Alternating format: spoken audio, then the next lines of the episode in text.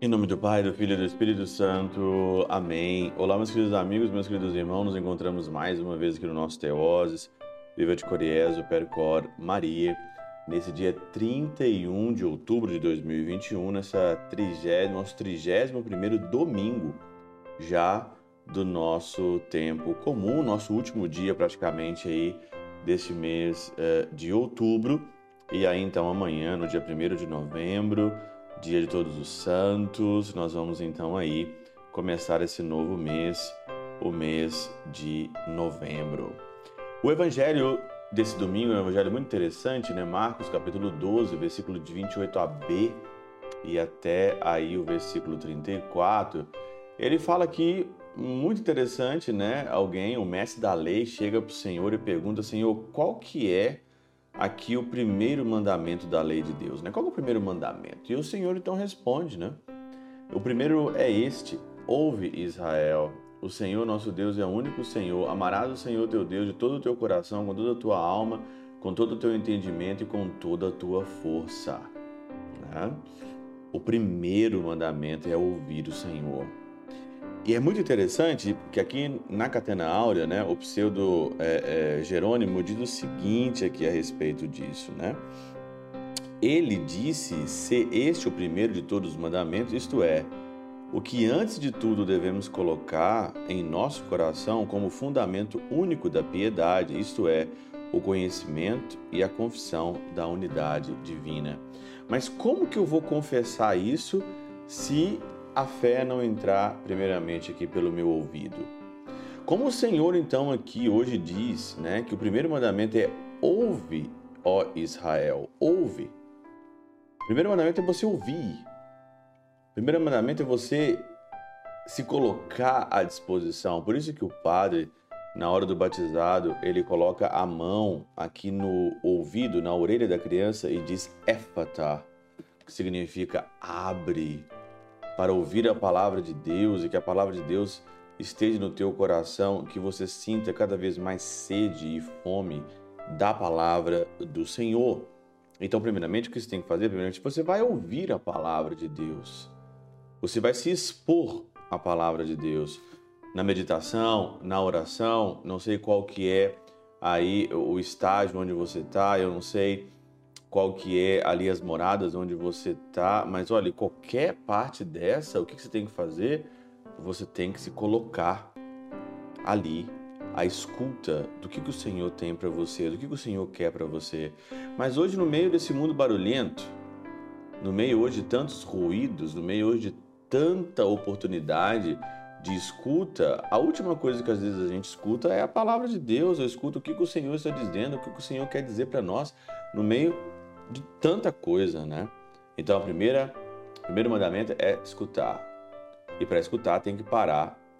E para parar tem que ter silêncio, silêncio no parar, silêncio no coração, na alma, para você escutar. Senhor, o que tu queres que eu faça? Como São Francisco na Pociúncula de Assis, Senhor, o que tu queres que eu que eu faça? Vai e reconstrói a minha igreja. E é interessante é que no versículo 30, né, desse domingo, começa dizendo assim: Amarás o Senhor teu Deus de todo o teu coração, com toda a tua alma, com todo o teu entendimento e com toda a tua força.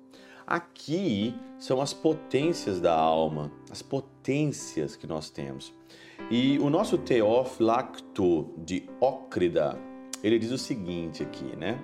Presta atenção no modo como enumerou todas as forças da alma Há, pois, a potência da alma animal, sobre a qual fala ao dizer com toda a tua alma, e a qual dizem respeito a ira, o desejo, a paixão que devemos consagrar totalmente ao amor divino. Então, quando ele diz aqui de todo o teu coração, né, de toda a tua alma, então de toda a tua alma é as potências da ira, do desejo, da paixão.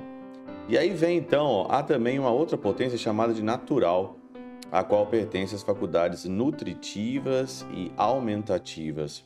Também essa deve ser totalmente entregue ao Senhor, razão pela qual diz com todo o teu coração. Com todo o teu coração é uma parte do músculo nosso aqui que representa, claro, a nossa vida, representa aqui a nossa parte nutritiva, aumentativa, como ele diz aqui, que também tem que ser consagrada ao Senhor. Por isso que aquela onda aí que nós estamos vivendo, né? Meu corpo e minhas regras, isso é uma balela feia. Né? Isso aí é uma, uma mente revolucionária muito grande que não quer se submeter ao Senhor. E ele continua aqui ainda, né? Há também outra potência, uh, há Senhor razão pelo. É, há outra potência racional que é o entendimento, né? Chamada de mente. E também essa deve ser totalmente entregue a Deus. Com todo o teu entendimento, com toda a tua força, com todo o teu coração e com toda a tua alma com todas as potências aqui da tua alma, você tem que amar a Deus nessa terra. E olha, o que vai contar depois no final de tudo, o que vai contar na tua vida é isso. É isso que vai contar.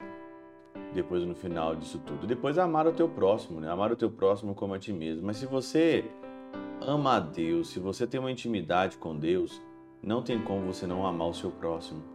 E aí então ele vai dizer: Bom mestre, na verdade, como dissestes, ele é o único Deus, não existe outro Deus além dele. Amá-lo de todo o coração, toda a mente, com toda a força e amar ao próximo é melhor do que todos os holocaustos e sacrifícios. Amar a Deus é melhor do que todos os holocaustos sacrifícios e amar o irmão. Hoje a gente vê né, essa coisa do, do globalismo, do ambientalismo. Lógico, você tem que prometer você tem que é, cultivar, tem que proteger a terra. Mas olha, mais ainda do que proteger a terra, você tem que proteger a tua alma, proteger a tua vida.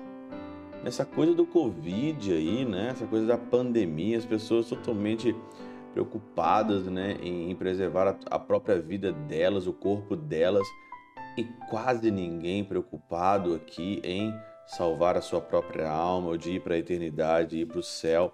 É isso que a gente observa muitas das vezes. Então, por isso que amar a Deus de todo o coração e amar ao próximo é melhor do que todos os holocaustos, é melhor do que todos os sacrifícios.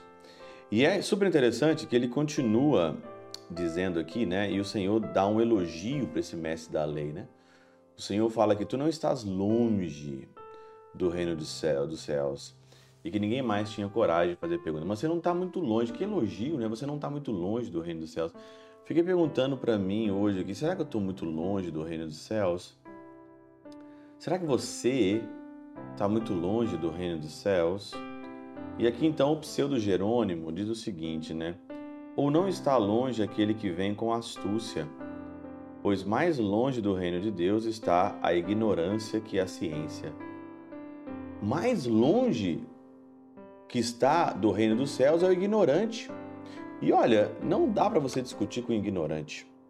Não dá para você discutir com idiotas. Não dá, não dá. É perda de tempo você discutir com idiotas. Fique mais inteligente, ame a Deus e comece a perder amigos. Comece a amar a Deus com toda a tua força, com todo o teu coração, com todo o teu edimento. Prepara. Prepara que vai dar confusão, não vai dar coisa certa, né? Não vai dar, não vai dar mesmo. O mundo não suporta um amor que alguém possa ter de todo o coração, com todo o entendimento, com toda a força a Deus. Incomoda.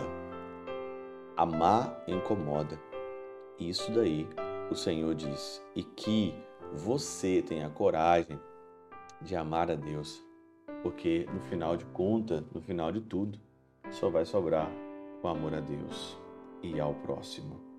Pela intercessão de São Chabel de Mangluf, São Padre Pio de Peltrautina, Santa Teresinha do Menino Jesus e o Doce Coração de Maria, Deus Todo-Poderoso vos abençoe. Pai, Filho e Espírito Santo desça sobre vós e convosco permaneça para sempre.